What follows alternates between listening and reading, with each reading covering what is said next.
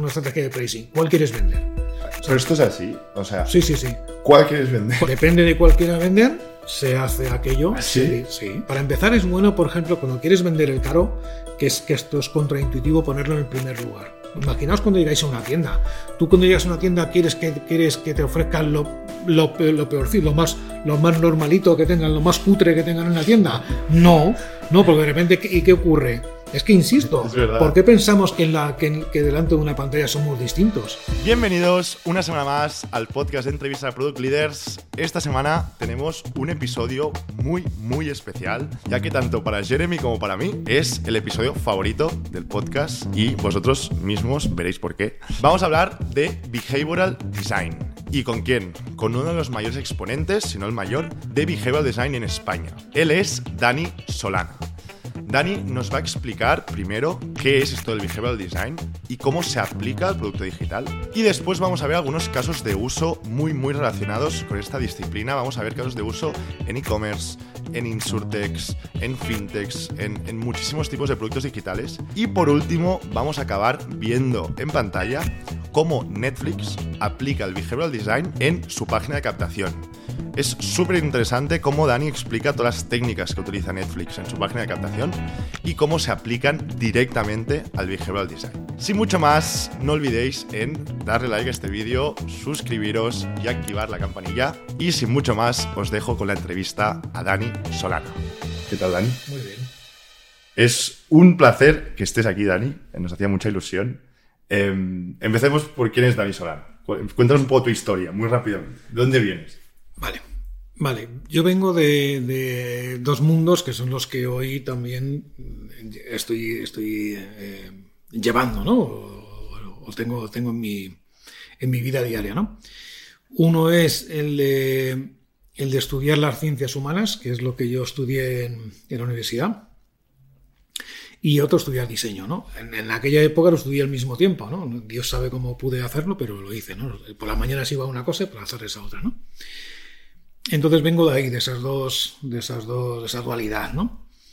Eh, luego en mi carrera he estado, he estado trabajando pues en, en, todo tipo de empresas. La verdad es que he estado en, en agencias de, de- publicidad, en periódicos, en, en startups, eh, trabajando como freelance, ¿no? En empresas grandes, ¿no? Y, eh, y bueno, creo que eso también me ha dado un poco de, de- de visión, ¿no? Y, y demás. Y siempre intentando combinar este lado de, del diseño y, eh, y el comportamiento. Es, es interesante. Yo creo que mucha gente no sabrá lo que es behavioral design, que es lo que, el tema de hoy. Seguramente, ¿no? Sí. Eh, ahora vamos a ver casos de uso después, pero antes vamos a introducir un poco qué es el behavioral design, para la gente que no lo sepa. Eh, ¿Cómo nos lo definirías en, pocas frases? ¿Qué, qué- qué es el behavioral design? Vale. Es, sí, tiene un, tiene un nombre... De, un nombre molón, pero- o difícil de, de pronunciar, ¿no? También. Es, eh, en verdad son ciencias del comportamiento. Es la Vale. ciencia del comportamiento y la psicología cognitiva aplicadas. Estas dos disciplinas se han llevado siempre en el lado académico y ahora, bueno, un tiempo esta parte, pues se aplican al mundo empresa o al mundo salud o a las políticas públicas, ¿no? A muchos, muchos ámbitos, ¿no? ¿Qué es lo que tratan? Por un lado, la ciencia del comportamiento, lo que tiene dentro son como varias disciplinas, como eh, la economía, la psicología, eh, la antropología, eh, la ética, em, la sociología y, eh, por otro lado, la psicología cognitiva, lo que trata son de procesos mentales. ¿Vale? O sea, de entender cómo funciona el cerebro. De entender cómo, funciona, los, cómo pensamos, Cómo o, cómo, pensamos. o cómo tomamos decisiones. Al final, todo se, Todo se basa ahí. se basa en cómo tomas decisiones, ¿no? Cómo, por qué compras lo que compras, por qué te comportas así, por qué llevas a tus hijos a un colegio y no a otro, eh, por qué te vistes de cierta manera, por qué odias a los anestesistas o por qué, eh, ¿no? Por qué Vale. de repente bebes Coca-Cola en lugar de Pepsi, ¿no? Buena pregunta. No. Y ahora estás en The Behavioral Design School, ¿no? Sí. Que es tu escuela, ¿me has Sí, contado? sí, fundo, fundo, eh, bueno, fundo, lanzo hace, no hace tanto, en, en 2022, si bien ya venía enseñándolo antes, desde 2019, 2020 más o menos, eh, pero es en 2022 cuando, cuando lanzo la escuela de, de Behavioral School y hace muy poquito también lanzó una, eh, lanzó una consultora casi casi por, por fuerza, ¿no? Porque, ¿Cuántas cosas haces, Dani, tío? Porque, porque eh, bueno, esa, la, escuela al final te trae gente, ¿no? Viene, a la escuela viene gente, vienen eh, managers, vienen gente que lleva, que tienen, viene gente con mucha experiencia, ¿no? O con un poco de experiencia, ¿no? Normalmente además si, si, se va a apuntar alguien a la escuela o alguien quiere aprender esto y todavía no sabe de marketing, de gestión, de diseño, de, narrativa, o, no, le, no les dejo que se apunten. Directamente le digo, mira, estudia lo que tengas que estudiar y luego ya vienes a la escuela cuando quieras, ¿no? Entonces sí, lanzo estas dos, estas dos empresas hace relativamente poco. ¿Y de España cuántas hay que hacen esto parecido? Como tú. Nadie. Nadie. Nadie. Eh, es que esto es heavy. Sí. Puede haber alguna, eh, alguna persona eh, que no hace exactamente lo mismo, pero muy nicho. pero justamente cuando yo decido montar esto es porque veo que aquí en España no lo hace nadie. Y entonces, que es cuando digo, ostras, este conocimiento, además, como lo que hago es testarlo, lo que hago es ponerlo a prueba, veo el potencial que tiene y, bueno, por un lado el lado, eh, el lado altruista me dice, oye, no me puedo yo quedar con esto. Y el lado egoísta, oye, puedo ganar dinero también con esto, ¿no? O sea, que no, no, soy, no soy, tampoco eh, Gandhi, ¿no? pero, no pero, pero bueno, están los dos puntos ahí, ¿no? Están los dos puntos de, de oye, esto tiene mucha potencia en Estados Unidos, esto tiene mucha potencia, lo están utilizando eh, empresas como Amazon, como Netflix, como eh, en muchos bancos, eh, alguna aseguradora. Booking. noticias también, ¿no? Creo que hay casos de Algunos, sí, sí, sí, sí, sí, sí, algunas, sobre todo periódicos americanos. Sí, sí, correcto. Pero este estudio tiene mucho, al final es un estudio que, que ha empezado hace mucho tiempo, ¿no? ¿Empezó con Behavioral Economics o al final solapa o son la misma cosa? No es, sé. es, buena pregunta porque, porque al final la base es behavioral science, ¿no? La base es, eh, digamos, la ciencia del comportamiento. Luego depende de lo que tú lo apliques, ¿no? O la psicología cognitiva, ¿no? Las, esas dos ramas depende, depende de lo que apliques. Si la aplicas a la, a la economía, a tu comportamiento económico, a tu comportamiento financiero, a cómo te comportas tú con tu dinero como y cómo, cómo, lo gastas, ¿no? Cómo lo gastas, cómo compras. También como, inviertes. Y como consumidor. Como consumidor, efectivamente. Ahí estamos hablando de behavioral economics. Vale, vale. Si entramos en el lado de la salud, ¿no? Como por qué no, por qué estando, por ejemplo, por qué un dolor pequeño, algo, una molestia que tengas, que no es muy grande, ¿por qué no te hace ir al médico y puedes estar con esa molestia viviendo toda la vida? ¿no? Esto ocurre, ¿no? Esto es así. Mira, yo ¿no? porque, porque, porque, porque pasa, ¿no? Entonces, no es. Entonces, esto por eso toda la vida, ¿no? Y no vas al médico, ¿no? Porque, y, y, fíjate, ¿no? Que es, que es toda la vida lo que vas a vivir con eso, ¿no? Sí. Entonces deberías ir al médico, pero no vas, ¿no? ¿Por qué no vas? Bueno, pues ahí es donde entra, donde entra esta disciplina a ver, eh, incluso a, poder cambiar ese comportamiento, a persuadirte ¿no? o a influirte para que efectivamente vayas al, médico, en este caso de la salud, y cuando hablamos de, de, eh, comprar e-commerce, ¿no? El, mundo financiero tal cual, pues es, oye, muchas veces ocurre, por ejemplo, con lo que llamamos la última milla, ¿no?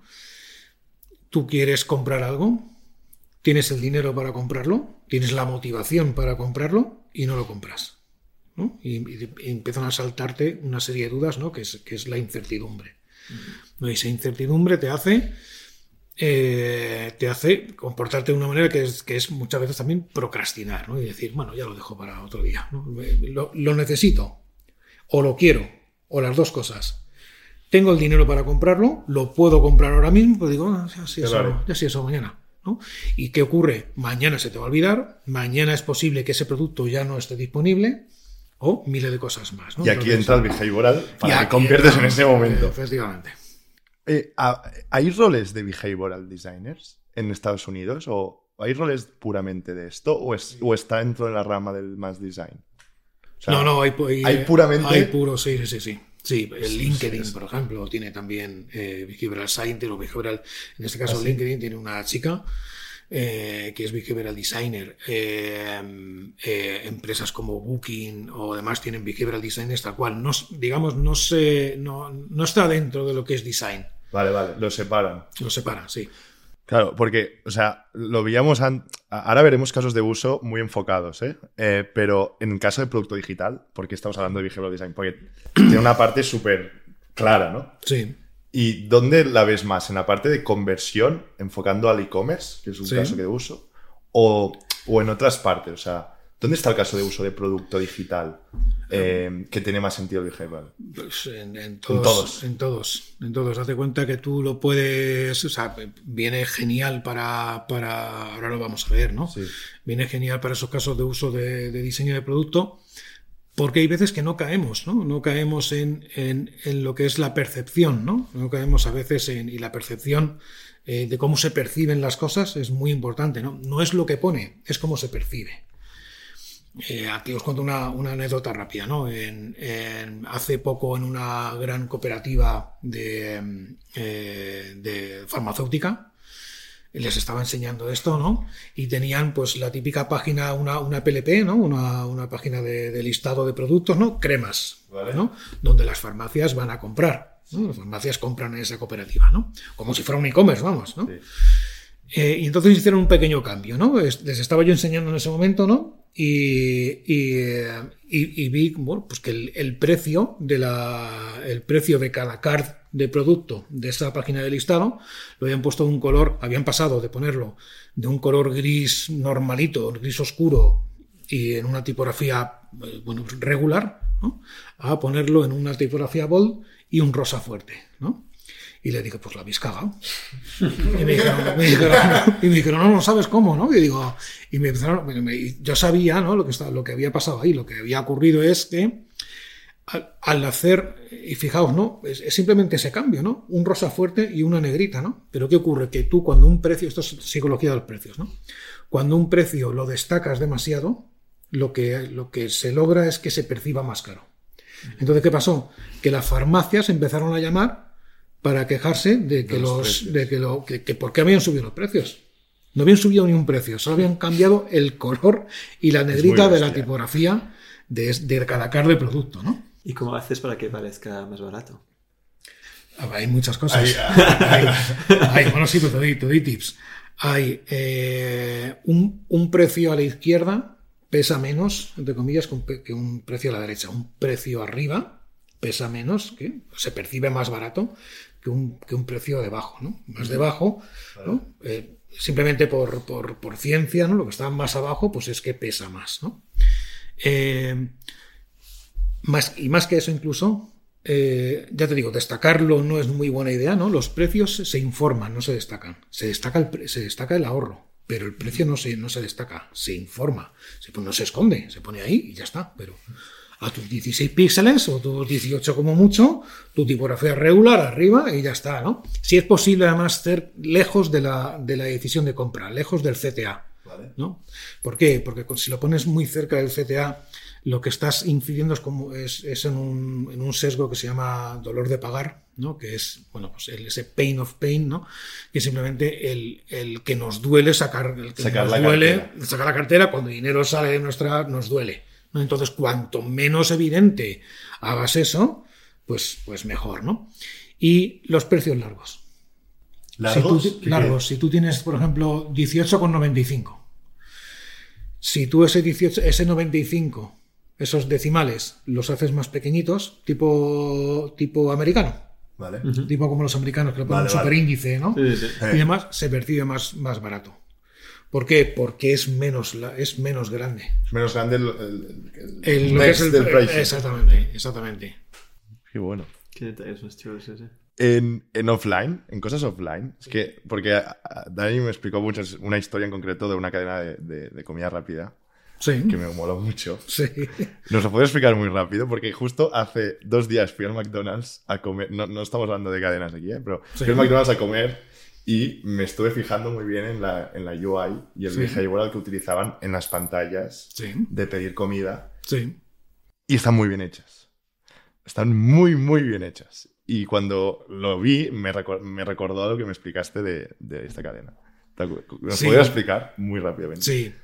Eh, hay, hay varias cosas ahí, varias Vale. cosas que se pueden, que se pueden, eh, o sea, que hay que hacer. Lo, lo primero es que, bueno, estas, a veces estas, estas experiencias, ¿no? Porque hay alguna especie de acuerdo, sale una peli de, de Spider-Man o demás y te empiezan a poner allí Spider-Man por todos lados y lo que hace es distraer, ¿no? Entonces, la distracción en general no, o sea, si es si vas a un cine o demás, eh, quieres distracción, quieres quieres entretenimiento y estás viendo eso, ¿no? Pero si tienes un objetivo que es pedir comida, no distraigas a la gente de, ¿no? Es el mismo caso eh, y además, fíjate que tengo un amigo que me, lo, que me lo dice y que lo tengo como un mantra esto, ¿no? Parece que las personas somos distintas cuando nos ponemos enfrente de un ordenador o un móvil y somos las mismas, ¿no? Entonces, ¿por qué, por ejemplo, en un checkout eh, no quitas estas distracciones, quitas el, quitas el menú y demás y solo llevas al checkout? ¿Y por qué vas luego a un a estas, a estas eh, experiencias, ¿no? A estos kioscos donde, bueno, es una especie de checkout porque estás Sí, sí, añadiendo productos al... ¿Y, y por qué pones allí Spider-Man volando de un lado a otro, no? Entonces no tiene sentido, ¿no? Pero también es verdad que eh, luego se pueden utilizar ciertas técnicas, ¿no? Por ejemplo, la mente no distingue la- muchas veces la realidad de la, de la ficción, ¿no? Tú en, una, en una forma de conciencia, ¿no? De alta conciencia lo entiendes, ¿no? Pero tu mente lo está entendiendo de otra forma, ¿no? Eh, me refiero a, por ejemplo, a utilizar, que creo que es lo que hablamos, ¿no? ¿Eh? Eh, las imágenes, ¿no? De repente no es lo mismo ver una hamburguesa, ¿no? Sola, allí, mm, quietecita, ¿no? Que, eh, que hacer una foto de alguien cogiendo la hamburguesa y mordiéndola, ¿no? Ahí la mente se imagina que eres tú el que se está comiendo la, la hamburguesa, ¿no? Entonces, y eso te lleva a, bueno, pues a desearla con más, con más probabilidad y a comprar más. Qué bueno. Había, o sea, si te fijas un poco, ves muchos casos de behavioral que antes yo no me fijaba, pero cada vez me estoy fijando más. Y ya por más yendo a otro caso, fa- en funnels de, de venta, Sí, no, no, no en e-commerce, o sea, en funnels. Sí. Eh, por ejemplo, funnel de Life5, una empresa insurtech, o funnel de una fintech, o funnel de cualquier empresa de servicios, por ejemplo. sí, Eh, muchas veces ves funnels muy largos sí, donde se pide un input solo por cada paso. sí. Hay veces que se piden más de uno. ¿Hay algo aquí de behavioral? Sí, hay atención. El- lo que llamamos un- la atención en general. También lo podemos llamar sesgo de atención o sesgo atencional, ¿no? que es simplemente la capacidad. La atención es algo muy pequeñito. La atención es algo. Eh, Pensad cuando tenemos cuando tienes que ponerle foco a algo, estudiar algo, no ponerte a leer un PDF, tal, ¿cuánto tiempo puedes estar? No puedes estar allí cinco horas allí metiéndole, ¿no? A- ¿eh? Entonces, la atención es muy pequeña. ¿no? Hay muchos estímulos ¿no? que de repente hacen que la atención eh, se, se nos vaya. Incluso hay eh, eh, estímulos internos. ¿no? O sea, el- el- digamos que la distracción, un 50% está en nosotros mismos. ¿no? Hubo un tipo que, que creó un casco así de madera ¿no? para intentar Ah, sí. distraerse, ¿no? que está en un documental de Netflix. ¿no? Sí. Y, y, bueno, pues se comprobó ¿no? que, que las, que las distracciones están dentro de nosotros, ¿no? en nuestra propia mente. ¿no? Eh, pero ese es, es el, el problema es la atención. ¿no? El problema es lo- a lo que tú le pones foco. ¿Qué ocurre? Y la- por un lado la atención y por otro lado la sensación de esfuerzo. ¿No? La mente siempre va a intentar eh, ahorrar energía, ahorrar energía, ahorrar esfuerzo. Nuestras células en general tienen eh, un objetivo que es comunicarse, pero en última instancia tienen un objetivo brutal que es sobrevivir a toda costa. Entonces, y la mente no es, eh, la mente pues es, algo más de nuestro cuerpo, ¿no? Le pasa exactamente lo mismo. Venimos además de un, de un periódico, o sea, un periódico, de un periodo histórico muy, eh, muy, largo, donde la supervivencia era, eh, donde ha sido nuestra, eh, nuestro mantra durante miles de años, ¿no? Eh, fijaos que, que estamos hablando del primer, la primera persona que apareció en el mundo, 8, o 6 millones de años, ¿no? 8 millones de años, ponte. Y cuando el hombre realmente se pone, cuando realmente empieza a no sufrir eh, por, la, por, eh, por morir de hambre, ¿no? pues es casi casi cuando nace la agricultura, que es eh, cuando el hombre se pone a, ¿no? a cultivar, que estamos hablando de 12.000 años, o sea, ayer, ayer, entre 8 millones de años y 12.000 años fue ayer. ¿no? Entonces, esa sensación de, de- de supervivencia está, lo tenemos muy, muy arraigado. Ya no tenemos el, la super- el- el- el rollo de tener que, que, em, que- buscar comida ¿no? para sobrevivir, ¿no? Eso lo tenemos, lo tenemos cubierto, pero ha derivado en otras cosas. ¿no? Entonces, eh, el- como digo, la mente va a intentar no esforzarse, no va a intentar ahorrar el esfuerzo, todo el esfuerzo posible. ¿Qué pasa? Que cuando tú te encuentras un checkout, un paso con seis campos o seis cosas que hay que hacer, que te ocurre un proceso mental De- muy, muy conocido que se llama pereza. Tal cual dices, uy, ahora rellenar aquí seis campos, ¿no? Y de repente, y más si está en el primer paso, ¿no? Siempre digo, si tienes más campos que, que poner en un paso, ponlos después, no lo pongas en el primero, ¿no? ¿Por qué? Porque cuando llegas al primero, eh, y es lo primero que tienes que hacer, ¿no? Esa sensación de, de pereza te va a saltar aún más, tu mente va a intentar no esforzarse, con lo cual es posible que diga, bueno, mañana lo hago, ¿no? O esta tarde, y eso, esta tarde nunca llega, ¿no? Eh, con lo cual, esos campos ponlos después o eh, sepáralos en varios, en varios, eh, en varios pasos con el objetivo de em- empezar. Ya. Si además, si, si el comienzo es fácil, ¿no? si Ya. solo pones un campo y la gente empieza a hacer cosas, es mucho más fácil continuar haciendo algo que empezarlo. ¿no? Eh, pensarlo. ¿no? tenéis que empezar un proyecto o lo que sea y empezar es difícil. Sin embargo, continuar algo que estás haciendo es más, es más fácil. ¿no? De hecho, hay, hay- hay algo ahí de. En estos tipos como de paso y se ve mucho en, en productos digitales, ¿no? Que nunca empiezas de cero. Siempre empiezas de, un poquito- de- ya has avanzado. Porque estás aquí, has, has hecho algo, ¿no? Es y es manera de, de continuar en vez de. Total, Oye, total, es la gracias. exactamente, da la sensación de que ya has empezado, ¿no? Incluso aunque, aunque empieces a rellenar, ¿no? Como dices, ¿no? Empiezas a el primer paso de un, de un formulario, ¿no? O de un proceso y ya aparece la, la barrita un poco... Pro- no, la progress bar de arriba. Exactamente, ya está un poquito rellena, ¿no? Sí, es muy buena idea hacer eso, simplemente por dar esa sensación de, oye, no, no estoy empezando, sino que ya he empezado. Entre comillas, es- más o menos ético, porque en realidad ya has empezado. Has em- has- antes de entrar en ese proceso de checkout, has tenido que decidir unas cosas, has tenido que, eh, que elegir un producto u otro, en fin, ya has empezado a hacer cosas, con lo cual, bueno, es un poco. Ahí, ahí, lo, pero- lo- lo podríamos aceptar. Al final, Typeform me, me- me Sí. sale Typeform a la mente Sí, ahora, ¿no? sí. De, de que son formularios con. No sé si se puede más de un input, pero Typeform, tú haces foco en un input por step. Sí, si no Muchos- un input, si no un sí, input, ¿no? por lo menos una al- algo. O sea, que, Claro. que quiero decir que a veces eh, no tiene por qué ser un, un input. Claro, no tiene por qué que, ser eh, input. imagínate, tengo, tengo eh, para rellenar seis campos que, en los que voy a poner mi nombre, mis apellidos, mi dirección, mi código postal, eh, to- todo eso, ¿no? Entonces, ¿qué puedo hacer? Puedo hacer varias cosas, ¿no? Puedo, de repente puedo coger y poner mis, eh, eh, mis, datos personales, nombre y apellidos, en un, solo en un, en un paso, y calle, eh, código postal y lo que sea en otro, ¿no? Eso tiene sentido, son tres campos, pero por lo menos ya no son seis o siete en un solo paso, ¿no? Ya estás un poco, y además lo estás haciendo semánticamente, lo estás, lo estás categorizando de una forma que tiene sentido. Sí, sí. Como Darí ya, sabes, yo trabajo en Lifehack, que es un seguro de vida, ¿no? Y me, me interesa mucho, en general, bueno, alguien sabio ha dicho que producto era psicología, que entonces, bueno, ya todo se mezcla, ¿no?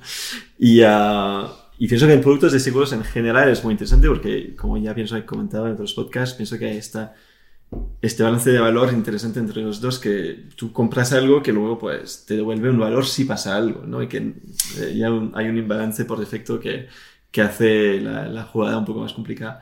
Y am, en seguros de vida todavía más, porque realmente el producto que compras ni es para ti y además te hace pensar que tú te vas a morir. ¿Y, ah, ¿y qué pasa después de eso? Y bueno, al final, el o sea, el- Y eso genera, un, eso genera una, Una genera- ansiedad, un- y un rechazo. ¿sabes? Un- Un, rechazo, un, un, un- lo que llamamos un ostrich effect. ¿no? Sí, ¿no? O sea, lo, lo pensaré mañana, eso pasa mucho. esconder, esconder la cabeza, mirar para otro lado y decir, bueno, bueno, no, no, ya, ya sí eso, y entonces, ya sí eso tampoco llega nunca, ¿no? Claro. Además, varias cosas ahí. Un problema de lo que tienen los seguros muy grande, ¿no? Y cosas que hacen, que no hacen del todo bien o que son mejorables, es, eh, no tiene, o sea, el producto en sí es complicado, porque no tiene, hay una cosa esencial que no tiene una, una gratificación inmediata. Quiero decir, tú compras un iPhone y, ¿qué es la gratificación inmediata? Eh, lo compro sí. y lo uso, ¿no? En mis aplicaciones llamo, WhatsApp, lo uso. Lo enseñas ¿no? a gente. Lo enseño, El efectivamente, seguro de vida no, ¿no? es tan caro, pero... Eso lo sé. Eso lo sé. Ahora, ahora voy, ahora voy a eso. ahora voy a eso. Eh, un lápiz, ¿no? Compras un lápiz y lo utilizas, ¿no? La gratificación inmediata está Es ahí, obvia. existe, ¿no? Sí. Eh, eh, compras un seguro y ¿Qué pasa? ¿qué ocurre? ¿No? Estás no ocurre, igual. no ocurre, estás igual, ¿no? Eh, aparentemente, ¿no? O por lo menos si no lo, si no activas esto que te voy a decir, eh, eh, te quedas ahí, ¿no? Si lo piensas, o si lo pensamos, un seguro de vida es muy emocional y casi nunca se venden con emoción. Bueno, se venden- o, o caso, ¿sabéis el caso? Sí. La, la marketing era muy emocional, ahora que lo pienso. Sí. Con las luces. Sí, con el, anuncio este de... Sí. sí, pero normalmente cuando te acercas sí, al sí. producto, Pero está bien. te acercas al producto, te- te- lo, que- lo que te encuentras es con, eh, con características. Y Sí, características... es un commodity, es a precio. Exactamente, y sí. te voy a cubrir en esto, no te voy a cubrir en lo otro. Las primas, las IPAs. las- Exactamente, y lo puedes utilizar con copago, sin copago, y, y- y- y términos técnicos, además, que dificultan todavía el entendimiento, ¿no? Pero sobre todo, ¿cómo vendería yo un, un seguro? ¿no? Para empezar, daría una gratificación inmediata. ¿Cuál es la gratificación inmediata de un seguro de vida, por ejemplo? La tranquilidad. La tranquilidad que, que, imagínate, lo puedes decir tal cual, oye, eh, con, el- con- con este seguro de vida vas eh, la- tu gratificación, ¿no? O lo vas a, vas a estar tranquilo, tranquilo porque vas a ver la sonrisa de tu familia, ¿no? Que no tiene, no va a tener que preocuparse el día de mañana de si tiene, qué tal. Eh, eh, entonces, esa sonrisa de, de tu familia, esa sonrisa de, De tus de hijos tus hijos y demás, ¿no? O, o saber que, están, que estás tranquilo porque ya está, está todo cubierto, ¿no? Esa es tu gratificación inmediata que tienes que dar en un, en un seguro, ¿no? Tiene también el, el- y luego tiene, bueno, tiene el, eh, es verdad que los seguros juegan casi siempre con la negatividad. Es verdad que los seguros también son en general un producto que, que ata- ataca la- o, que, o que cubre la negatividad, ¿no? Si pasa esto, sí, ¿no? Se ocurren cosas malas, ¿no? Si te mueres, si tienes un accidente y tal, cosas que, que efectivamente que las, que las personas no, eh, no queremos eh, enfrentarnos a ellas, ¿no? Eh, y en este sentido me hacía, me hace, y fíjate, para, para hablar de producto digital, me gusta muchísimo una, un, un negocio que se llama Legado, con, con dos Gs. Legado, eh, que lo que hace es un poco... em, eh, la página web es, es- es brutal. Si la, si De la podéis, eh, sí, si la podéis poner el, el, el- el verbatim que tiene, no sé si lo han cambiado. Este, eh, esta gente lo que hace es eh, cubrirte, es un seguro de tu patrimonio dig- digital, ¿no? ¿Por qué? Porque tu patrimonio digital, ¿no? Tú puedes tener criptos, Vale. puedes tener eh, productos, infoproductos que te están dando un dinero eh, pasivo y demás. Si tú eso no lo tienes informado, no lo tienes asegurado y te pasa algo, Sí. eso se pierde. Y si nadie lo reclama, en algún momento se lo llevará Hacienda o el banco o los dos. Vale. Entonces, y, y fijaos, ¿no? Eh, como este verbatim, ¿no? Que sea tu cuerpo el que acabe criando malvas, no tu patrimonio digital. ¿no? Es bastante agresivo. Sí, pero, pero como juega con ese, o sea, logra bueno, ¿eh? desmitificar ese, ese rollo de la muerte, ¿no? Y que y, de- y hablarte de un- con un lenguaje casi, casi con un toque de humor, Sí, de ¿no? Sí. Para que y de repente ya te olvides, ya la muerte ya es otra cosa, ¿no? Ya no, ya no escondes la cabeza, ¿no? Una de las publicidades de Life 5 del año pasado, que fue en el metro y todo Está eso, fue a spoiler, te vas a morir. Y luego era como, pues. por ejemplo, por ejemplo, igual. También juega un poco en, es- igual, sí. en, eh, ver, ser vi- un poco más auténtico de, de Sí. de, de esta hay, parte hay que, como co- más. o sea, hay que eh, eh, veis, por ejemplo, es otro es otra de las de estos insights, ¿no? Hay que conocer la mente, hay que conocer que la gente frente a, a, a- a un a, oye mm, un seguro que va que, que lo que te cubre es cuando te mueras y que la gente no quiere pensar en su muerte, no quiere. Entonces se esconde la cabeza. Entonces tiene miedo, ¿no? Tiene ansiedad y tiene miedo, ¿no? Entonces hay que, hay que luchar contra eso, ¿no? Esta es una forma, esa es otra, ¿no? Por ejemplo, igual, ¿no? Con un humor, ¿no? De repente, eh, y buenísimo, ¿no? Ese spoiler de, oye, te vas a morir. Vale, ya está, ya, ya hemos quitado la cosa de, en medio, ¿no? Ahora vamos a trabajar para qué, ¿no? Y entonces esas cosas funcionan muy bien. Cuando, cuando justo el año pasado estaba mirando al final el, cómo se podía aplicar behavioral design para el i5 Sí. teniendo en mente que pues es un seguro es un seguro de vida y que al final pues haciendo focus group te, te das cuenta que la gente reacciona de manera muy diferente Sí. a, a pensar en su muerte, a su familia, si la tiene o no, Sí. y también por el estado de, de, de dónde está en su vida, ¿no? Si, si acaba de encontrar su trabajo, si acaba de, de casarse, si acaba de tener un hijo, si está a punto de jubilarse, si un amigo le ha pasado algo a un amigo bueno, pues que, que te hace pensar un poco pues qué, pasaría, hay como diferentes puntos donde, donde ves que antes puede, puede reaccionar de manera diferente. Y me puso un poco, un poco a ver porque es verdad que Ah, ya, ya conocía de, de Behavioral Design, pero más como tácticas. Un poco lo que has hablado, ¿no? De cosas como pequeñitas que, al final, eh, psicológicamente, eso tiene un impacto sí o Sí. sí. Ah, pienso que era famosa, que pienso que es The Times o algo así, que eran las tres opciones con ah, dos con el mismo precio, uno más, más caro y una que tenía como dos opciones. Un, ya. sí, un señuelo, sí. Sí, ya, no me acuerdo exactamente, pero pienso que es la que está más documentada. Y, ah, pero para mí todo eso al final son tácticas, ¿no? Son como, oye, pues como hay una buena manera de hacerlo para, para tener mejor, Sí, sí, mejor rendimiento. Pero me interesaba un poco lo que hay como detrás, un poco los pilares y los fundamentos de, de un framework más grande de Ya. cómo yo pienso en mi marca, en mis segmentos, en la gente a quien le interesa, para al final como pensar en el buen momento para ellos, qué decirles en base a dónde están en su, en su vida, etcétera, etcétera. Y, um, y me encontré bastantes cosas, pero un poco dispersas, um, sobre biases también, de cómo alguien llega a tu página y qué está pensando, si está buscando como al final confirmación de una duda que tenía. Sí, y, que una- sí, y, um, y me parece como súper interesante, pienso que hay mucho... Hay, es que hay, hay dos mundos ahí, o dos, y tú lo acabas de decir, ¿no?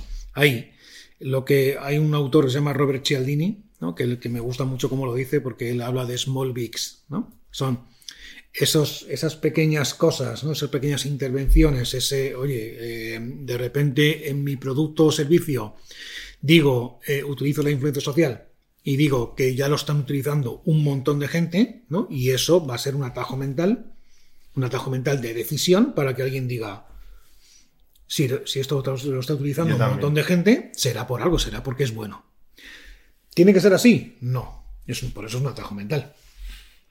Pero, eh, pero eso lo puedes hacer. Puedes coger en tu página, poner en el above default eh, cuánta gente ya ha utilizado tu servicio, cuánta gente te ha comprado, cuánto tal, y ahí estás aplicando ese small big, ¿no? Y de repente eso va a hacer aumentar la conversión. Pero luego hay esos, bueno, esos, esos, ese mundo de repente que es, que es- que de repente puedes aplicar esas cosas pequeñas, ¿no? Que van a generar una gran conversión. O por lo menos eh, importante. Y luego está la detección, ¿no? detectar el comportamiento, ¿no? Cómo percibe alguien algo, ¿no? Cómo percibe alguien un seguro. ¿Qué, ba- qué barreras tiene? ¿no? Y, y- y- y lo que es lo que yo enseño en el, en el curso, enseño esto. En el curso enseño todo. Enseño, primero enseño toda esta parte de, de, em, de aplicar todas estas, estas pequeñas cosas, ¿no? Estos, pequeñas, eh, estos pequeños sesgos o demás, ¿no? O principios psicológicos a un e-commerce o como te dé la gana, generando impacto. Y hacia el mitad final ¿no? de- del curso, lo que enseño es a, detectar el comportamiento, a decir, oye, eh, imagínate, en el caso de un seguro de vida, eh, un seguro de vida tiene, tiene varios, tienes varios pasos, ¿no? Eh, quiero decir, empieza donde alguien, aquí podríamos hablar de, de- de niveles de conocimiento, ¿no? Eh, o niveles de conciencia, ¿no? Alguien es consciente ¿no? de, de- de que lo necesita, ¿sí o no? Si ya es consciente, sabe que tú, que tú que, que existes, sí o no. Después de que existe, sabes que sabe que es una de las mejores, sí o no. ¿no? Entonces estamos en. Problem Space, Solution Space. Sí, Ah, solution eso hay un, Solution un autor, se llama Eugene, eh, Sí. Eugene Schwartz, que, que, que de repente es, es uno de, los, de, de estos, de estos cinco niveles de conciencia. ¿no?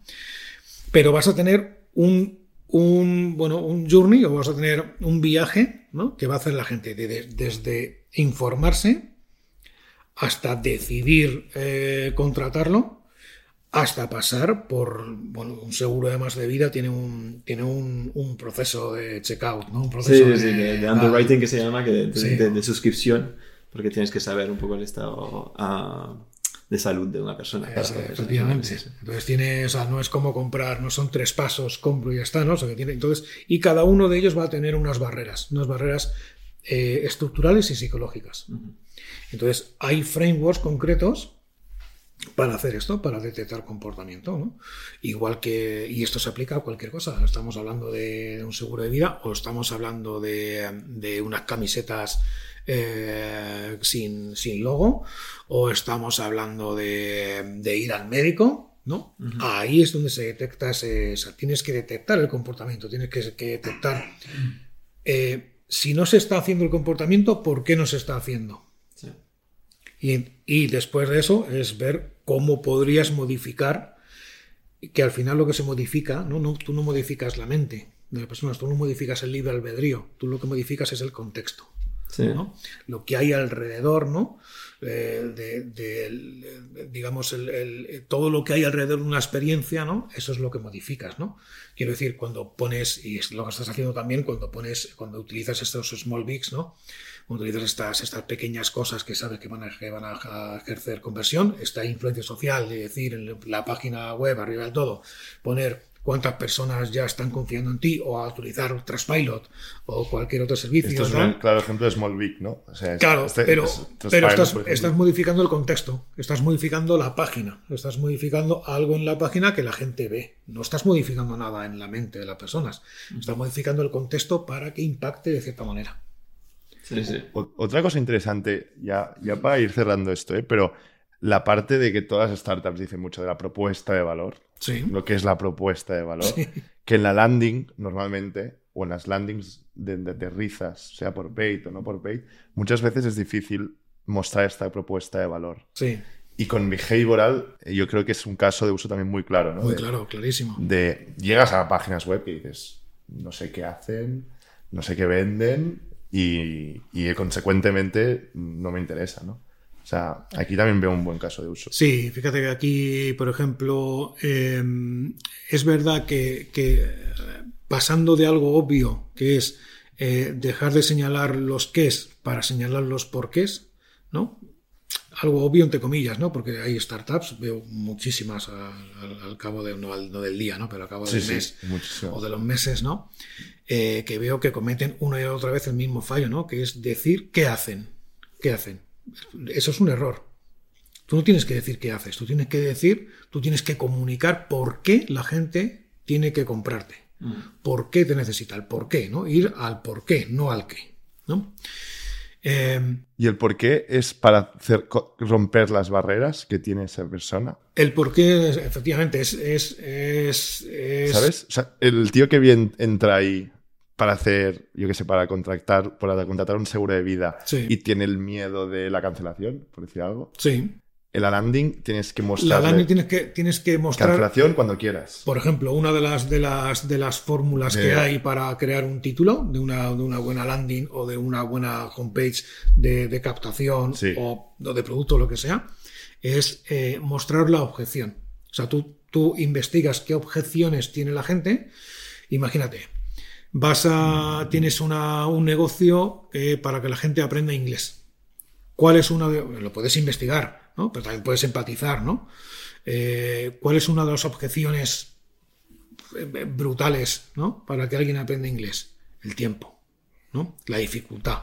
Entonces, coges esa objeción y la pones en el título. Aprende inglés en poco tiempo o aprende inglés solo 10 con solo 10 minutos al día. Estás utilizando, estás diciendo lo que haces, ¿no? Eh, y estás utilizando la objeción. Estás utilizando la objeción para derribarlo, ¿no? Para derribar esa barrera de, de yo quiero aprender inglés, pero que pff, seguro que me lleva mucho tiempo. No, solo solo 10 minutos al día. Eso es full behavioral, ¿no? Eso O sea, sí, sí. Full behavioral. Sí. Bueno, Me saltan ideas. ¿Eh? Yo también me estoy soltando ideas. No, pero nosotros, o sea, yo creo que como profesionales del producto, eh, aunque en tu día a día de producto a veces creas behavioral sin pensarlo, sí, mucha gente sí le ocurre. o a veces lo creas mal, o sea, no lo creas bien. Y a veces sí. Porque todo- todos los que creamos producto en algún momento tienes que inventarte un copy, tienes que tocar alguna web, tienes que pensar en un CTA. Y aquí no piensas en el behavioral, estás pensando en no sé qué, pero no estás pensando, entonces es interesante. Sí. Esta parte, esta pata. Sí, sí, ahí eh, hace poco he trabajado también con, o he enseñado a, un- a una, eh, a una gran telco y eh, viendo su página de precios, ¿no? enseguida les dije, "Es- este, este precio de estas, esta, esta modalidad la estáis vendiendo a lo bestia y las demás no. Y tú Y claro, y dijiste esto, claro, dijiste esto. Claro, y se quedaron alucinados. No, y cómo, no, parecía, para ellos era como magia. Digo, es que no, que lo que lo- ah, tenían los precios de cierta manera eh, eh, que hacía que, muy parecido al caso de, de- del periódico, ¿no? Que uno, uno estaba ejerciendo como un señuelo, ¿no? Cuando eso se llama decoy, decoy effect. ¿no? Ay, ¿Podemos hablar esto muy rápido del pricing? Sí, De cómo hacer un buen pricing. No, no del precio, sino cómo mostrar las caras de un buen pricing, el recommended, popular, Sí. eh, para SaaS.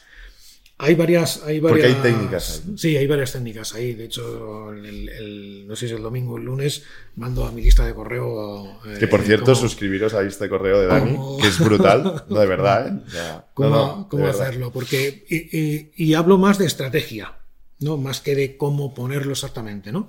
Por ejemplo, un precio o dos. Dos precios o tres. Es verdad. O dos opciones, dos opciones o tres, ¿cuántas, no? ¿Y La, opción que no tiene precio. No, Enterprise, ejemplo, aquí, que, Enterprise, ¿no? que, que nadie quiere, pero todos Enterprise. acabamos aquí. Enterprise o la free, o la free. Hay varias, y, hace poco además me escribía una, una, una chica eh, para decirme, oye, mi, eh, bueno, eh, una, una persona cercana a ella eh, es fotógrafa y tiene estos precios, ¿no? Me enseñó la página de precios y dije, "Uf, o sea, para empezar, una página de precios eh, tiene que ser comparable. O sea, tú no puedes poner un precio con las características y luego debajo otro y luego debajo otro, no. Yo tengo que ver, tienes que ver, tiene que estar en horizontal, en desktop, en mobile, pues apéñatelas, ¿no? O en scroll, o- Si es en scroll, no, eh, solo puede en, Solo en- móvil dos. dos. Sí, Vale. no, no hagas más de tres porque no, Porque no vas a no vas a comparar. poder, no vas a poder compararlo. Eh, pero bueno, entre comillas, intentar meter, ¿no? intentar que dos, al menos dos precios en mobile, que se vean los dos. Y la tercera, pues que quede ahí, más o menos. Quizás eh, puedas, eh, en mobile puedas eh, poner solamente el precio y las dos características principales y luego ya eh, utilizas algo para ver más o para desplegar o lo que sea, ¿no? Por ejemplo, aquí es mejor, si no puedes, puedes poner realmente los tres precios o los dos precios en mobile, es mejor mostrar un precio que dos precios mal puestos. Es, es- sí, no, sí, no, porque es verdad que un precio simplifica la decisión, ¿no? Tú tienes esto, tienes un precio, ya está, ¿no? Eh, Chimpún, ya está, es lo que, lo que tienes, lo compras o no lo compras, ¿no? Pero fíjate, ¿lo compras o no lo compras? Y ahí ocurre algo también en la mente que es eh, la psicología de tener solamente una opción. A las personas no nos gusta tener una opción, a las personas nos gusta tener por lo menos un par de opciones para poder decidir. Entonces, es bueno siempre tener eh, dos opciones, ¿no? Más, más que una, ¿no? Eh, pues, hablamos siempre de porcentajes, ¿eh? Que hay, a lo mejor hay alguien que se, que se acerca, tiene un solo precio, le funciona bien y ya está, ¿no? Pero en general es buena idea tener al menos dos opciones para que la gente pueda, eh, pueda decidir. Entonces, esa es una de ellas. Eh, por ejemplo, si, si eso ocurre, si eso ocurre y tú la que quieres vender, es que depende también de la que quieras vender. ¿No? Siempre, una estrategia de pricing. ¿Cuál quieres vender? Pero esto es así, o sea, Sí, sí, sí. ¿cuál quieres vender? ¿Cuál quieres? O sea, yo, a mí se me viene alguien a hacer una consultoría y me, me dice, ¿cuál, eh, y le pregunto, ¿cuál quieres vender? O sea, tienes, un, imagínate, un servicio SaaS, Un SaaS, o que tienes un, un precio eh, de, de- de comienzo, ¿no? Eh, Starter tienes- plan, Tienes, exactamente. El medium. Tienes o- el medium y tienes el premium, ¿no? O el premium. ¿Cuál quiere vender? Depende de cuál quiera vender. se hace aquello. ¿Ah, sí? Sí, sí. imagínate, eh, ¿quieres vender el caro? Suele ser, ¿no? Suele ser. suele ser. Suele vender- se- ¿Qué pones? Recommended. claro. Bueno, hay varias, hay varias cosas. Para empezar, es bueno, por ejemplo, cuando quieres vender el caro, que es que esto es contraintuitivo ponerlo en el primer lugar. ¿no? Que es, que, o sea, que, que nos dice la intuición mal Ponlo al final. ¿no? ponerlo al final, ¿no? Sí. De, de más barato a, más más caro. caro, ¿no? a más caro.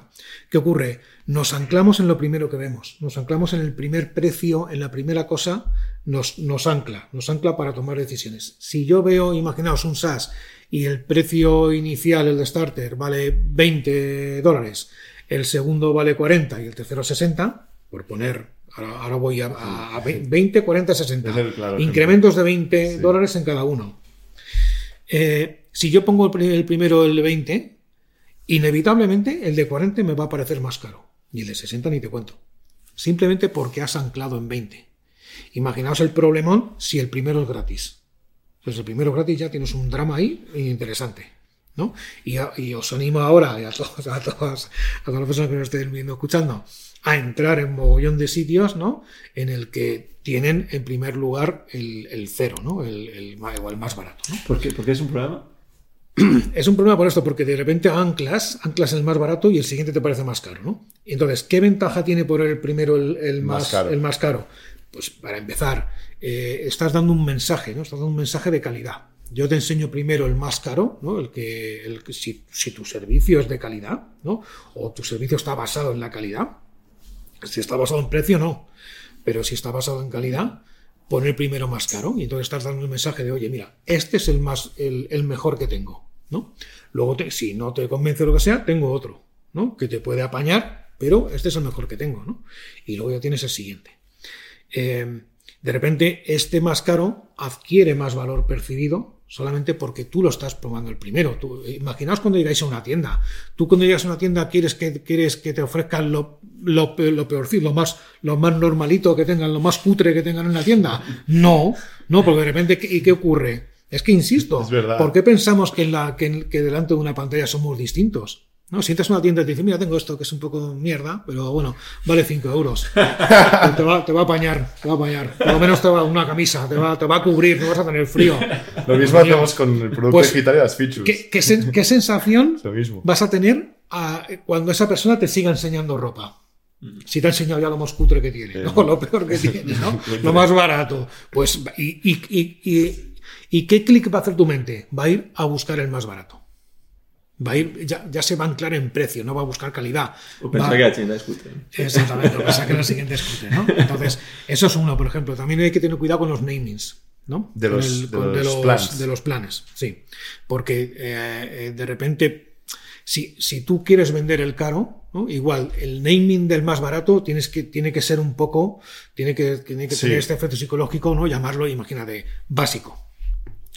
¿Por qué? Porque lo básico es básico. Lo Basic, starter, muy típico de Claro, eso es HubSpot básico desde- tal, pero hay gente que no, que, lo, que no lo tiene esto en cuenta, ¿no? Eh, si quieres vender el de en medio, ¿no? También hay una serie de técnicas también para... ¿Cuál para, es? por Poner ejemplo, más bajo. ¿Cómo era esto? Había. eh, por ejemplo, en- cuanto a los precios, si tienes la capacidad de, de- de modificar los precios, ¿no? El del medio, si tú quieres vender el medio, tienes, tienes, ya, tienes algo a favor que se llama efecto ricitos de oro. ¿no? rici- Ricitos de oro. Ricitos de oro, que es se llama así porque es ni lo, ni lo más caliente, ni la sopa más caliente, ni la más fría, ni la cama más dura, ni la más blanda, ¿no? Para los, los viejunos que, que, que sabemos del, del cuento de Ricitos de Oro, ¿no? Eh, básicamente es el efecto central, ¿no? Los, los, eh, los extremos los percibimos con riesgo, ¿no? Aquí fijaos que cualquier persona, vosotros mismos, cuando veáis una máquina de vending que tiene un montón de agua, agua, agua, filas y columnas de agua, agua, agua, agua, agua, y vas y eh, fijaos a ver cuál os sale primero elegir, de, de qué fila elegís, ¿no? De las que están en los extremos o las que están en el Cuando medio. tienes, cuando tienes filas que son. Que que te da escoger igual. exactamente, que te da igual, agua. ¿no? Te da igual, te da igual coger la, pri- la primera. ¿Escoges la primera? No, escoges Coges la del del medio. medio. Tenemos, tenemos esa, esa, percepción de que los extremos tienen cierto riesgo, con lo cual ya tienes algo ganado si lo que quieres vender es el, el precio del el, pricing, el del centro. Eh, y luego puedes hacer varias cosas. Por ejemplo, tienes que hacer que el precio menor que el barato eh, se acerque un poco al del centro. Es decir, antes habíamos dicho 20, 40 y 60 dólares. 20 dólares, 60, 40 dólares, 60 dólares. 30, 40, ¿no? 60, por ejemplo. 35, O 40 y 60 o 65 incluso. O sea, es, tienes que acercar el pequeño al precio del medio y el, y el alto separarlo de- del precio del, del del medio. ¿Para qué? Para que diga, para que alguien se acerque y diga, bueno, a ver, mm, eh, y, y aquí, la, aquí hay cierta ética, ¿no? Que es, eh, las personas nos vamos, a, nos vamos a ir naturalmente al más barato. Siempre tenemos la tendencia de, pues, ¿cuál de ellos? El más barato, ¿no? Entonces, si tienes que dar un, tienes un pricing barato porque lo tienes que dar, porque lo tienes que tener, ¿no? pues intenta que se acerque bastante en precio al de en medio, simplemente para modificar esa decisión y que, bueno, que en un porcentaje no compren el más barato como lo harían irracionalmente, Claro. irracionalmente, ¿no? Y que compren el del, el del medio. Entonces, si ven el, el de 35 dólares y de repente el otro vale 40 y tiene más cosas, pues, ¿qué, qué piensas? Pues cojo el de 40, porque el de 35 tiene menos y son solo 5. Ahora, y luego ves el siguiente precio.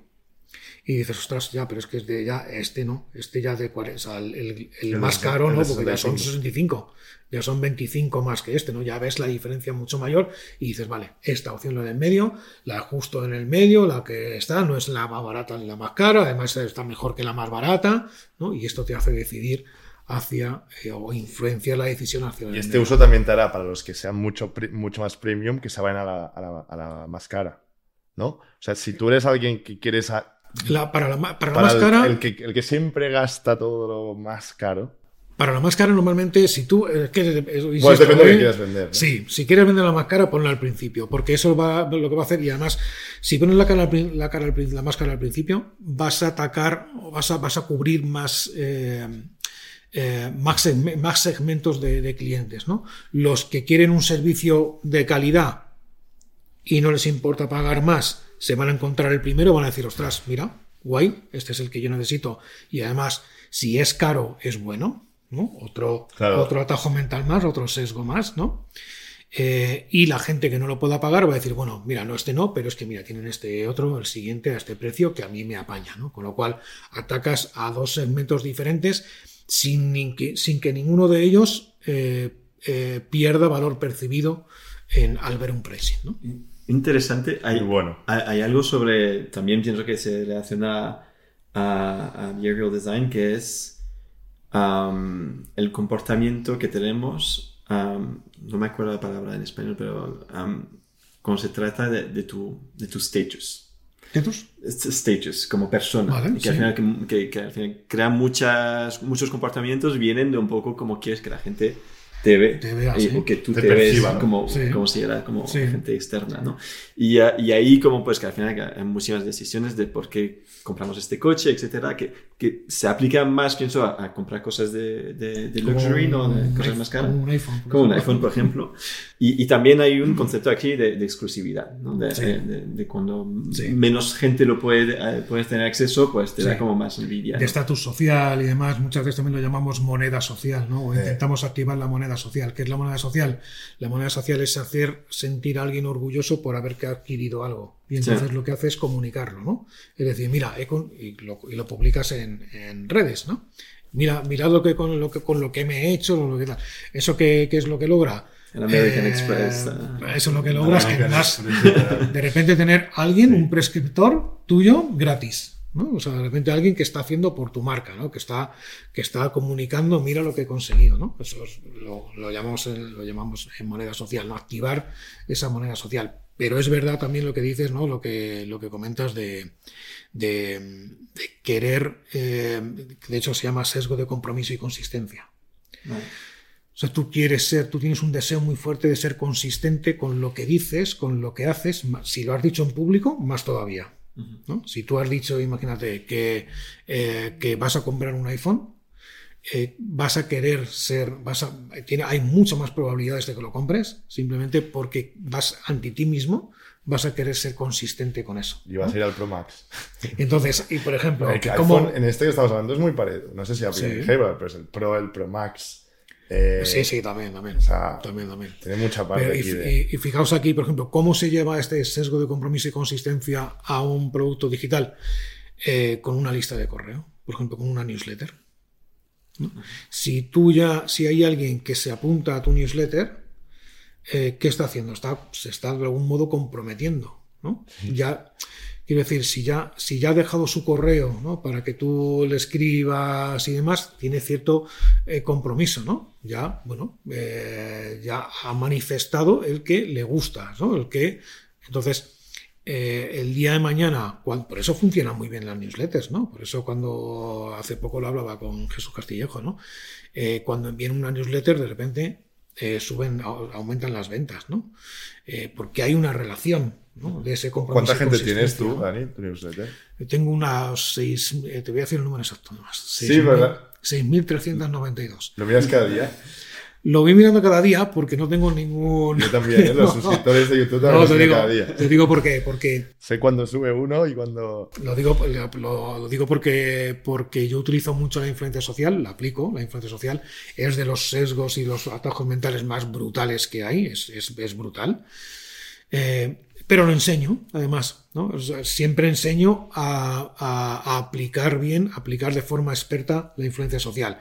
Y una de las cosas que siempre digo es, no, tú no digas nunca, eh, más de 6.000 personas ya me han comprado. Ya O más, 6.293. 6.393 personas eh, son las que son las que el número exacto. ¿Por qué? Porque es mucho más, más real, ¿no? Entonces se percibe realidad y por tanto es más persuasivo. El, el decir el, el número el número exacto. Eh, Pero bueno, no, no es tanto, a veces no, no me importa tanto el- la- las personas, sino la calidad de las personas que están ahí, ¿no? De, porque yo en realidad voy, voy creciendo, no crezco muy rápido en, en suscriptores. No suelo crecer, crecer muy rápido, tampoco hago, tampoco le pongo mucho foco en, en adquirir, ¿no? Podía comprar suscriptores o podría hacer ¿no? esos leads y demás, podría hacer cosas para, para generar o para tener más no lo hago, prefiero un poco, eh, porque veo que, que- que me está yendo bien así, ¿no? que, que tengo un rango de, de- de apertura brutal, ¿no? de, de un 70-72%. Es una locura. Eh, es que es, locura. pero es que es Está- muy está pero es que tu newsletter es muy buena, ¿eh? No, en serio. No es para ser friki. No, no, es muy buena. O sea, aporta mucho valor.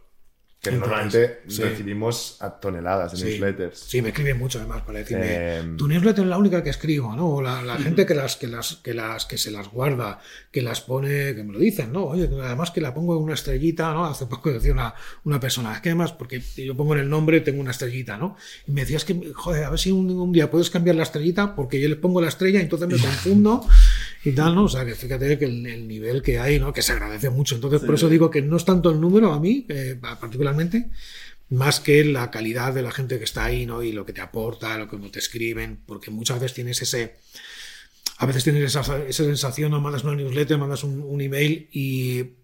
Y, es- y sí, está- viendo, ver los números y tal, pero está un poco ahí el vacío, ¿no? si, no sí. si no te escriben a veces para, para decirte, oye, qué guay, ¿no? O, o, o esta me ha encantado, o tal, pues te quedas ahí un poco. Con lo cual, cuando recibes esas- ese tipo de, de feedback, pues de repente, joder, pues, pues mola y sabes que lo estás haciendo bien, ¿no? Sí, sí, sí.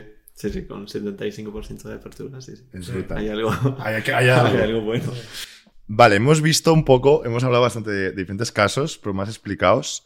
Y ahora vamos a ver un caso en pantalla que Dani nos va a explicar cómo eh, se ha aplicado el Behavioral Design en, un- en la, la landing de captación de Netflix. Es un caso que a mí me, me flipó cuando lo vi. Me parece hiper interesante porque todos lo hemos visto, pero nadie ha caído. Sí. Entonces, Dani, te dejo en Sí, tus manos. Sí, además lo digo mucho, ¿no? Que A ver, muchas, a ver qué po- lo, lo giramos que podamos ver. muchas y muchos de, de nosotros eh, tenemos Netflix o lo hemos tenido y con esta landing de captación, con esta página de captación llevan años, muchos años, bueno, muchos, bastantes años. Eh, con lo cual, si tienes Netflix hoy en día o lo has tenido, Has pasado has, por aquí. has pasado por aquí. Pues vamos a ver ahora lo que decías, ¿no? Lo que no has caído cuando, cuando pasabas por aquí, ¿no? Eh, esta es la página de, de- de- de captación, ¿no? Lo voy a, voy a ampliar un poquito. Si puedo. Entonces, bueno, está, está partida en dos, ¿no? Para poder, para que quepa en la, en la página, ¿no? Pero empiezas aquí en el lado izquierdo, ¿no? Y te dice, bueno, pues todas las películas y series que desees y mucho más, ¿no? Disfruta donde quieras, cancela cuando quieras, quieres ver algo ya, escribe tu dirección de correo, tal, tal, tal, ¿no? Disfruta Netflix en tu, vas haciendo scroll, disfruta Netflix en tu televisión, Smart TV, PlayStation, Xbox, bla, bla. Disfruta en todas partes, ¿no? Reproducen streaming todas las películas y series de tu móvil, tableta, ordenador, sin pagar más. Y pasaríamos aquí al siguiente scroll, ¿no? Aquí introduce un, Esto no estaba antes, de hecho, hace un año por ahí no estaba, lo introducí hace poquito, de perfiles infantiles, ¿no? ¿De cuándo es esta landing? ¿Es de ahora? Esta es de, de hace muy poquito, no, de ahora exactamente no, creo que ahora están Vale, introduciendo pero meses, hace meses. Meses, meses, sí, muy poquito. Ahora, bueno, cuando justo cuando han hecho el cambio este de, de lo- del pricing con anuncios Claro. y anuncios y tal, pero me da igual. eh, Entras y es prácticamente igual, ¿no? Y lo que vamos a ver es- sigue estando. Eh, descarga, sigues, sigues haciendo scroll, ¿no? Descárgate tus series favoritas para verlas sin conexión, ¿no? Disponible en todos los planes, menos en el plan básico de tal. Ah, mira, aquí ya está el. Te va a tener muy poquita, porque fíjate que ya está aquí el, el rollo del plan básico con anuncios. Y luego unas preguntas frecuentes, ¿no? Que está bien también porque unas preguntas frecuentes normalmente en una landing de captación, una home de captación, tampoco se ven mucho o tampoco hasta que Netflix las ha ido utilizando, ¿no? No estaban ahí muy, muy vistas, ¿no? Vale. Bueno, pues efectivamente teníamos esta página, ¿no? De, de captación, ¿no? Un poco eh, inofensiva, vamos a decir, ¿no? Sí, o sea, parece básica. Parece muy no básica, parece ¿eh? algo. Sí. A ver. No te deja. Ah, como ya he hecho. Espera. Ahí. Vale. Vale. Y ahora, eh, fijaos en esto. ¿no? Ahora fijaos cómo utilizan, eh, amplío aquí, cómo he hecho estos, estos códigos de colores para ver qué es lo que están eh, activando todo el rato en la, en la página. ¿no? Y, y ahora os digo, ya, ya lo comento, qué principios psicológicos están activando. ¿no? En rosa, todas las películas y series en color rosa. En, en amarillo, disfruta. El verde, donde quieras. El azul, eh, cancela cuando quieras. Y bueno, este perfil es niños. Lo dejamos ahí un poco, entre comillas, aparte, porque estos son los cuatro Eso es Disney. que ha, que ha activado durante siempre, ¿no? Y como veis, ¿no? Todas las películas y series que deseas, disfruta donde quieras, cancela cuando quieras. Y seguimos. Disfruta donde, donde quieras. Disfruta otra vez. ¿Dónde? Donde quieras. ¿El qué? Todas las series, y todas las películas y series. ¿Dónde? Donde quieras, otra vez. En tu móvil, tableta, ordenador. ¿Dónde? Donde quieras, otra vez en la imagen. Ordenador, eh, tablet o móvil. Proseguimos. El, el disfruta, El disfruta es, una pala- es un verbo de poder, digamos, una palabra de pero poder. y la repetición del disfruta también aumenta el. Sí, sí. Sí, es una palabra de poder, es un, es un verbo además. Los verbos normalmente son mucho más poderosos que otras, que otras palabras. Eh, pero además, este, bueno, a quién no le gusta disfrutar. ¿no? Y cuando, cuando, cuando te dicen disfruta, ¿no? En tu mente, ¿no? Ya se está produciendo ahí una serie de, de, de procesos, ¿no? Eh, y seguimos, ¿no? Eh, la- tus series favoritas, otra vez, todas las películas y series. Eh, para verlas sin conexión, donde quieras, otra vez donde. Do- eh, la imagen, donde quieras, otra vez, ¿no? Y ya el, el, sumum, ¿no? El, redoble de tambor, ¿no? Viene en las, en las eh, preguntas frecuentes, ¿no? Donde dice, ¿dónde puedo ver Netflix? Y si, si, la, si la desplegamos, Donde quieras. Donde quieras. No me lo pones, lo pones donde quieras. en tu televisión, eh, móvil, tablet, tal, tal. ¿Cómo cancelo? Cancelas cuando quieras, tal, tal. ¿Qué puedo ver en Netflix? Todas las películas y series que desees y mucho más. ¿No? Y fijaos, ¿no? ¿Y es Netflix bueno para los niños? Sí, tal, tal, tal, tal, ¿no? Entonces, fijaos cómo de repente Qué bueno, ¿eh? Como de repente está aplicando ese principio psicológico, ¿no? ¿Cuál es el principio psicológico que está, que está aplicando? La repetición. La repetición. La repetición. La repetición. La repetición lo que hace es que eh, la repetición además es un principio psicológico menospreciado por la gente que no que no lo sabe, ¿no? que no conoce la ciencia que hay detrás de la repetición, que no es, no es otra cosa que, eh, que, que dar seguridad, dar confianza. ¿No? De que, tu, de que tu mensaje es constante en el sentido de, de, de- O sea, la repetición hace que tu mensaje tenga más fuerza. Más fuerza y Que más eres consecuente, y como y- que- sí, tiene más fuerza, es consecuente, más confiable, ¿no? Yo le puedo decir, eh, eh, mañana vengo, eh, vendré y, y me quedo ahí, ¿no? Y le digo, mañana, mañana vengo. Voy a venir, no sé, sobre tal, seguro que vengo. Voy a venir, ¿eh? Mañana lo vemos aquí. Sí, ¿no? nos Lo he vemos hecho cuatro mañana. veces. Sí, sí. Claro. Hasta mañana. Claro, ¿qué seguridad, ¿qué seguridad, seguridad tienes tú de que voy a venir? Toda. 100%. ¿no? Toda. ¿no? ¿Por qué? Porque te lo he dicho cuatro veces, ¿no? Entonces, lo que ocurre es que en la repetición la gente tiene miedo a usarla. Y tiene miedo a usarla porque creen, creemos que vamos a ser pesados. ¿no? Y este es el ejemplo, ¿no? Yo cuando, cuando enseño este ejemplo en clase, ¿no? Le digo a, la- las personas, o sea, antes de poner foco, ahora sí, ¿no? Ahora vamos fijándonos y tal, y dices, joder, qué pesado lo de Netflix, ¿no? Disfruta donde quieras, disfruta, disfruta, disfruta, disfruta, ¿no? Hasta cuatro veces, ¿no? Te dicen disfruta, ¿no? ¿Lo ves cuando llegas aquí? No. Ah, Y, y además pienso que hay muchos negocios que tendrían miedo no explicar todo lo que hace el producto o el servicio y justo intentar no repetirse para decir todo lo bueno, ¿no? E intentar como convencer a todo el mundo. Sí. ¿Cuál, Claro, realmente claro. puedes hacer los dos. Explicar todo lo que hace el, producto repitiendo. Efectivamente, y, y diría, la pregunta siguiente, ¿no? Sería, eh, ¿y qué repito?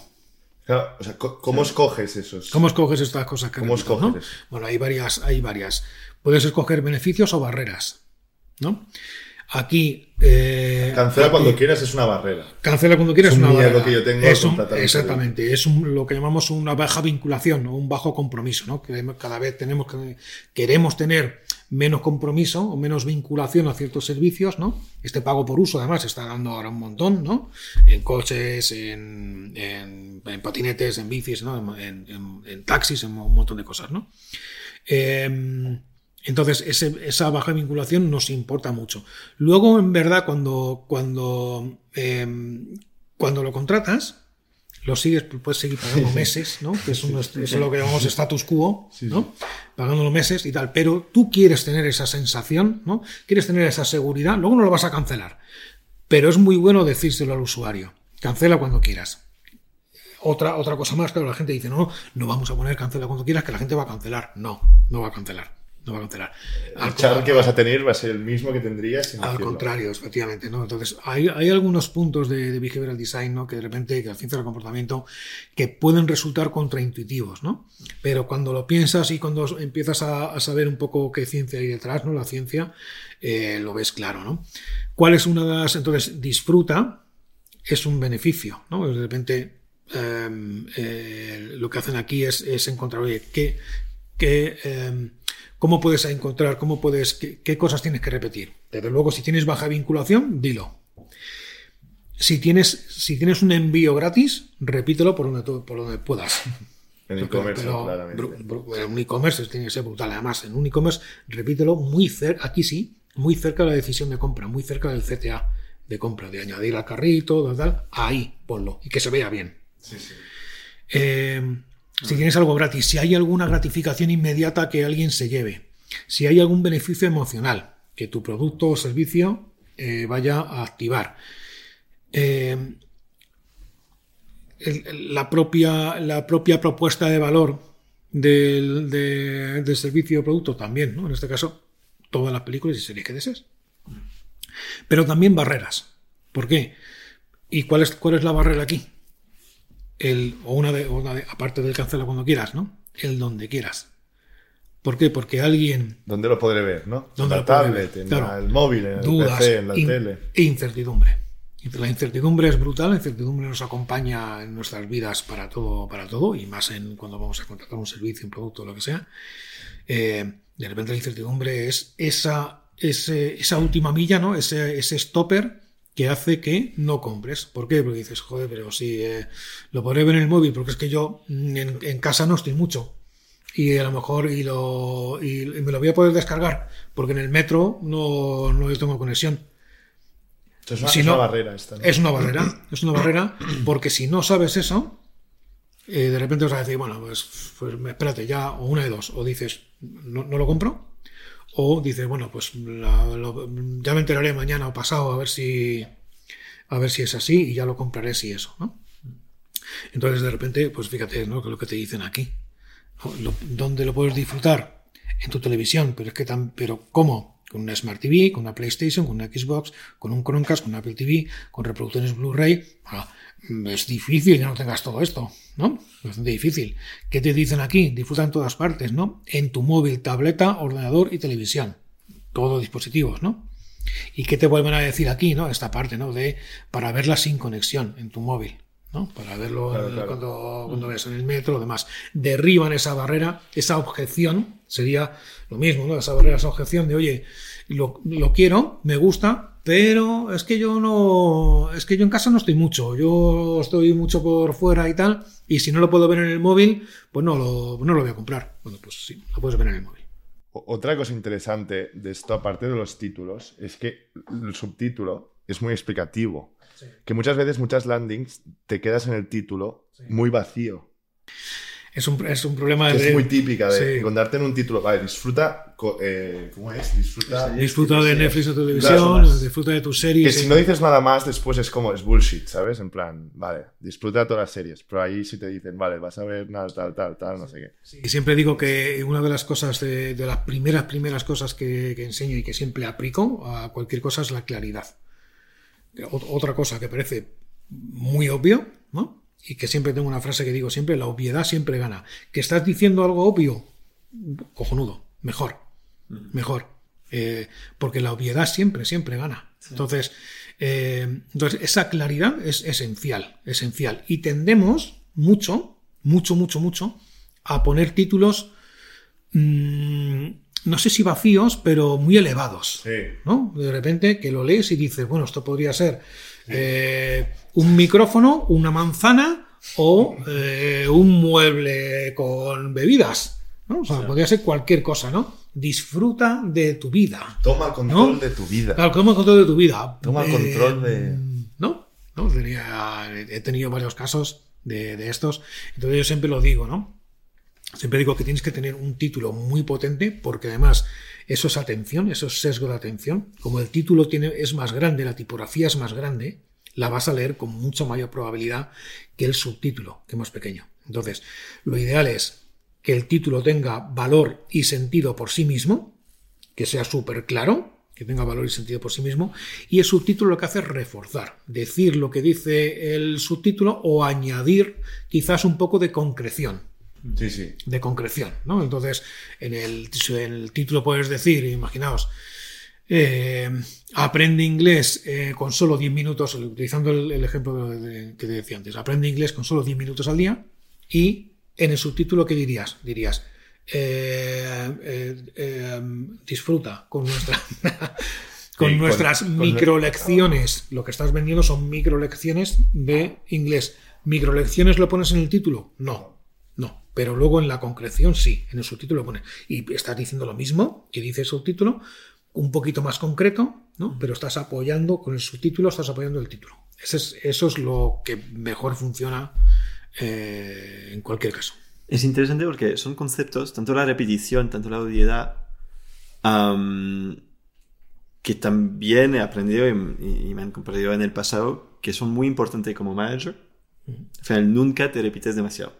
A tu equipo, a la compañía, etcétera, etcétera. ¿Ah, sí? De decir lo que es importante mil veces. Pero que- Siempre que- que mejor que hagas una. o que no. Que sí, que Ah, sí, que que, sí, vale. que repetirse no, no Vale, vale. importa. Que Que, no es que- que, a- aunque sea un pelín pesado, siempre eh, es muy importante como manager de, de, de, de decirlo muchas veces donde, donde quieres ir, lo importante en el equipo, etcétera, etcétera. Y también la obviedad, que es algo que tanto, por ejemplo, en, en, en, en conceptos muy de producto, por ejemplo, am, cuando presentas un product roadmap, o cuando presentas una nueva funcionalidad, o haces un pitch con inversores, muchísimas cosas que la gente que es inteligente, le gustan los detalles, etcétera, se gusta, le gustan ir a los detalles y hablar de las cosas complejas. Pero muchas veces saltándose lo importante. ¿Sabes? Te vas como si lo tienes que ver como un funnel y muchas veces te saltas a. Y hay todas estas cositas súper genial y te saltas realmente el. Oye, pero ¿de qué estamos hablando? ¿no? Y de siempre tener en mente, pero tanto con, de nuevo con tu equipo, etcétera, como cómo hablo de la obviedad y haciendo un statement muy fuerte de lo que es, y luego iremos a los detalles. Además, además fíjate que ahí, que ahí derribas una posible cosa mala que te puede pasar, por ejemplo, en un pitch o lo que sea, ¿no? en, en defender un proyecto, ¿no? Que empiezas a decir los detalles y demás, ¿no? Y siempre hay alguien que te dice, bueno, ya, bueno, eso es eh, un. Eso es una página de producto con no sé qué. Mm, sí. ¿no? Entonces, dilo tú primero. Dilo tú primero, oye, esto es el, la base, lo que tenemos, lo que vamos a hacer es una página de producto con lo que, sea, lo obvio que va, que, va a hacer o lo obvio lo que estás haciendo, ¿no? Esto es esto. Y sigues. Eh, además, si puedes no utilizar un pero, utilizar un, un y. No es eh, el, el producto lo que va a hacer es esto, esto. Y no dices, pero además, lo- no, no utilizas un pero, utilizas un y, ¿no? Porque el pero ya estás menospreciando lo que estás diciendo al principio. ¿no? Estás diciendo, es una mierda, pero lo vamos a, lo vamos a vitaminar un poco para que no es una mierda, ¿no? Si utilizas el pero, ¿no? Sí, sí, sí. Pero fijaos como de repente mí las palabras súper importantes, no cómo lo comunicas, ¿no? Porque si de repente dices esto y eh, de repente utilizas un pero, ¿no? Estás menospreciando, estás haciendo de menos, ¿no? Di, el producto hace esto, esto, esto, lo más básico lo que hace esto y lo vamos a vitaminar con tal, tal, tal. Es totalmente, estás, estás, lo que estás haciendo es sumar en lugar de restar. Sí, sí, no, no. Eh, Hay muchas cosas de producto que es clarísimo. O sea, los product updates que ahora me, me ha recordado es así, literal, ¿eh? O sea, es así, literal. Eh, llevamos ya mucho tiempo, mucho rato, mejor dicho. Una última pregunta, Dani. Tú, alguien que quiera hacer behavioral design, ¿qué, qué- qué tiene que hacer? Aparte, aparte de apuntarse a, apuntarse a tu curso, que no hay otro curso en España, ¿pero qué le recomendarías a alguien que quiera aprender?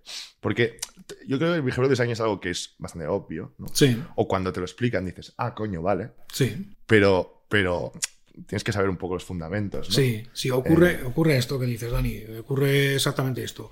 Em, la gente cuando se lo explicas dices, "Jo- Coño, claro, qué fácil". coño, esto, joder, claro que sí. Y hay mucha gente que dice, es que esto ya lo hago yo, ¿no? Y efectivamente lo están haciendo, pero no saben por qué, o no saben la ciencia. Como no saben la ciencia, lo estás haciendo bien, pero vas a ser incapaz de replicarlo en otro sitio. Entonces, eh, es, muy bueno, ¿no? Hay mucha gente, tengo también eh, mucha gente que viene a aprender y eh, de repente que ya están haciendo cosas, ¿no? Y que le aporta muchísimo el saber qué ciencia, ¿no? Qué psicología hay detrás de lo que ya está haciendo, ¿no? Pero para responder a tu pregunta, diría que, aunque parezca un poco eh, obvio o difícil, a veces leer, leer, leer libros. Eh, hay muchos libros, hay mucho, mucho, bueno, muchos, hay bastantes autores que, que hablan de, de esto, ¿no? Que hablan de esta disciplina, que tienen libros, algunos son un poco más tochos, ¿no? Y un poco más difíciles, eh, pero otros están muy, muy bien, ¿no? Y te descubren todo este, todo este mundo. Entonces yo diría, eh, primero un poco familiarizarte con, con la leer, incluso puedes leer artículos también en, Google, ¿no? O googlear un poco qué, tienes ahí, ¿no? Qué, qué artículos tienes ahí y demás y leer un poco. Pero si puedes leer libros, si puedes, si, empiezas a leer un poquito eh, los, eh, digamos, los típicos autores que están ahí ¿no? y que todos, todo buen behavioral designer conoce y se ha leído, mm, lo tengo que recomendar fuerte. Lo tengo, sé, que, le- sé que leer cuesta, pero Pues eh, Dani, muchísimas gracias por venir. Ha sido un auténtico placer. Apuntaros todos la newsletter de, de Dani Solana, lo dejaremos en la descripción. Y ha sido un placer, Dani. nada, pues eh, gracias, Dani. gracias a vosotros, ha sido, ha sido muy guay. Como a mí me arrebata hablar de esto, además, pues, pues muy guay y, y enfocarlo también a producto, diseño de producto, que vosotros sabéis tanto, además, que yo os sigo además y os, eh, y, y os veo y os oigo y demás, así que así me entero de muchas cosas que no, que no sé, así que me viene, sobre todo las cosas técnicas que a veces que no, que no controlo y me viene genial. Así que un placer, fue muy grande haber estado ratito con vosotros. Pues muchas gracias. Gracias. La semana que viene. Chao, chao. Chao.